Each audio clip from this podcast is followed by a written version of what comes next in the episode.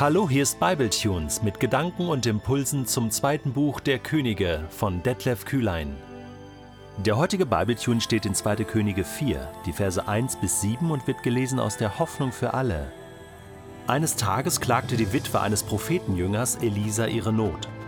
Herr, du hast doch meinen verstorbenen Mann gekannt.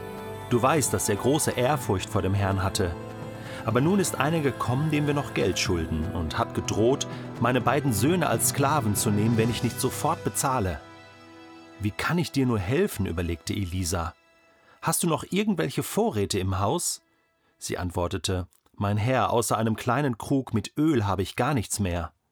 Gut, sagte er. Geh und leih dir von deinen Nachbarinnen leere Krüge aus, aber nicht zu wenige.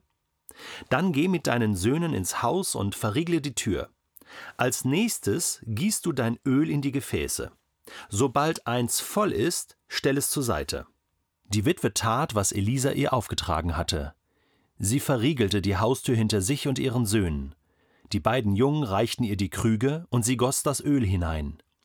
Bald waren alle Gefäße voll, und als die Mutter rief Gib mir noch einen Krug, antwortete einer ihrer Söhne Wir haben keine leeren Krüge mehr. Von da an vermehrte sich das Öl nicht mehr.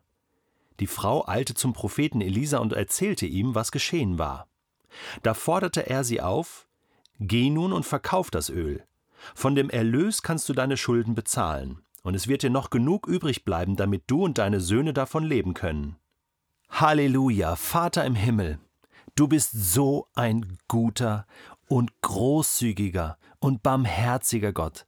Du kümmerst dich um die Witwen und die Waisen, um die Menschen, die keine Mittel haben, und du tust Wunder. Zeig du uns, Herr, wo wir den Auftrag haben, uns um Witwen und Waisen, um die Unterdrückten zu kümmern, dass du nicht dauernd die Wunder tun musst, die wir eigentlich tun sollten.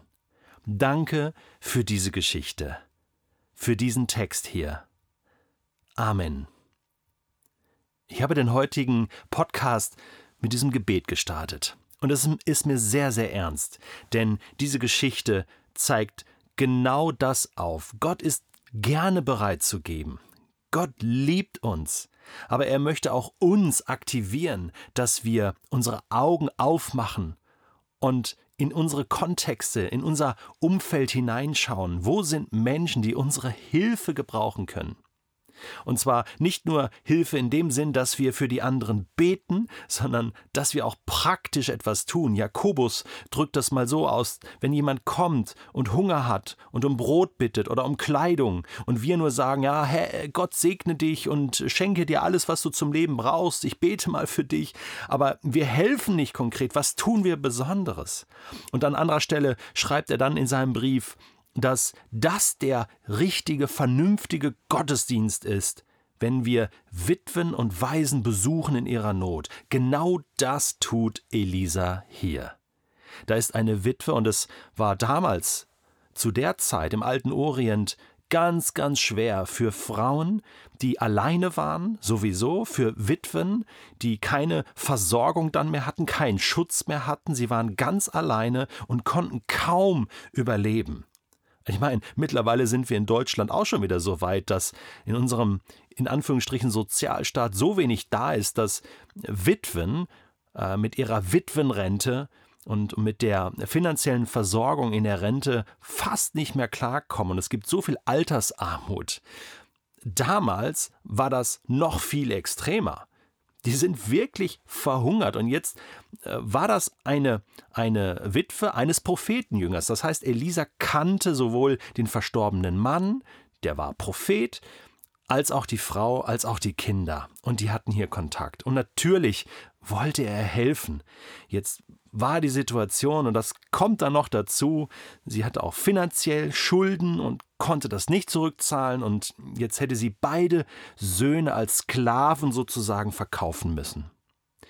Wie kann ich dir nur helfen? überlegte Elisa. Und das ist der entscheidende Satz. Das ist ein Gebet. Jesus, wie kann ich helfen? Jesus, zeig mir, wie ich hier helfen kann. Jesus, zeig mir, wie ich helfen kann. zeig mir, wie ich helfen kann. Das ist ein Satz, ein Gebet. Und dieses Gebet beantwortet Gott sehr gerne. Und Elisa bekommt sogleich eine Idee. Hast du noch Vorräte im Haus? Und da muss die Frau sagen, mein Herr, aus einem kleinen Krug mit Öl habe ich gar nichts mehr. Sie hat nichts mehr, außer ein bisschen Öl, Olivenöl. Sie hat nichts mehr, sie wird bald verhungern. Eigentlich sagt sie, mein Herr, ich hab nichts mehr. Ein bisschen Öl, ich hab nichts mehr. Und was sagt der Prophet? Gut, sagte er. Gut, das ist gut, wenn du fast nichts mehr hast, denn dann kann Gott dich reich beschenken. Dann kann Gott ein großes Wunder tun. Jetzt geh und leih dir von deinen Nachbarinnen leere Krüge aus, aber nicht zu wenige. Was passiert jetzt hier? Kurze Frage. Hast du die letzten beiden Podcasts vom zweiten Buch Könige gehört aus Kapitel 3? Das ist ganz wichtig. Wenn nicht, machst du hier kurz Stopp und hörst dir diese beiden Podcasts nochmal an. Denn da ist dasselbe passiert mit dem ganzen Volk Israel, was jetzt hier im Leben dieser Frau passiert. Sie muss leere Krüge organisieren, die gefüllt werden sollen. Israel musste Gruben graben, die gefüllt werden sollten, nämlich mit Wasser. Gruben mit Wasser, Krüge mit Öl. Und was ist das Prinzip, was uns hier vermittelt wird? Glaube, Vertrauen. Du kannst nichts mehr, du hast nichts mehr, du bist am Ende. Halte deine leeren Hände zum Himmel hoch und sag, Gott, ich hab nichts mehr. Und dann sagt Gott, gut, das ist gut. Halte sie auf, ganz lang, ganz weit, ganz breit, erwartungsvoll, im Glauben. Ich will dich beschenken. Ich will dich beschenken. Aber das musst du tun. Du musst in diese Erwartungshaltung zu Gott kommen. Leih dir Krüge aus, aber nicht zu wenige, nicht nur ein. Glaube, glaube, je mehr du ausleihen kannst, desto mehr kannst du beschenkt werden. Das ist eine krasse Geschichte. Dann geh, sagt Elisa, mit deinen Söhnen ins Haus, verriegel die Tür. Und dann gießt du das Öl in die Gefäße. Und wenn eins voll ist, stell es zur Seite. Und sie muss was tun. Ich habe mich gefragt, warum muss sie die Tür verriegeln?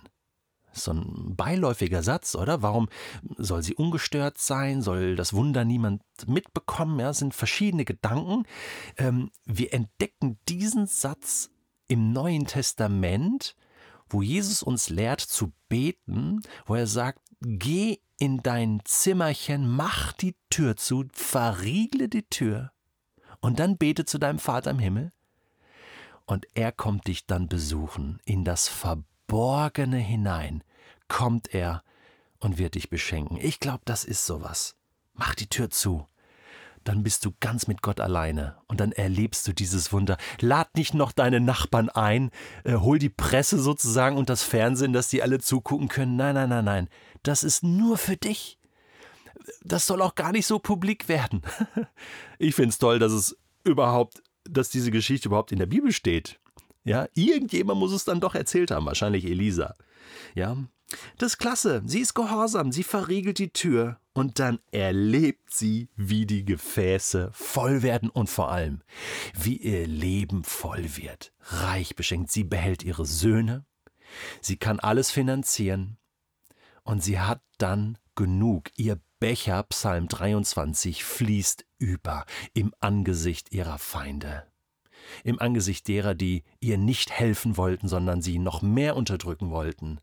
Herr, ich bitte dich, dass das auch heute passiert in unserem Leben, dass du hilfst, dass du überfließende Becher schenkst, aber schenk du uns auch Glauben. Schenk du uns diese Erwartungshaltung, Gott im Himmel, dass du über unser Bitten und Verstehen tun kannst und schenken kannst. Diese Geschichte macht so viel Mut. Herr, und ich sehe in meinem Umfeld so viele Menschen, denen es fehlt an Mut, an materiellen Dingen, an, an Aufmerksamkeit, an Liebe. Herr, da gibt es so viele Ressourcen, die ich habe, die ich weitergeben kann. Und wenn du das noch vermehrst, dieses Öl, Herr, dann wird diese Welt reicher.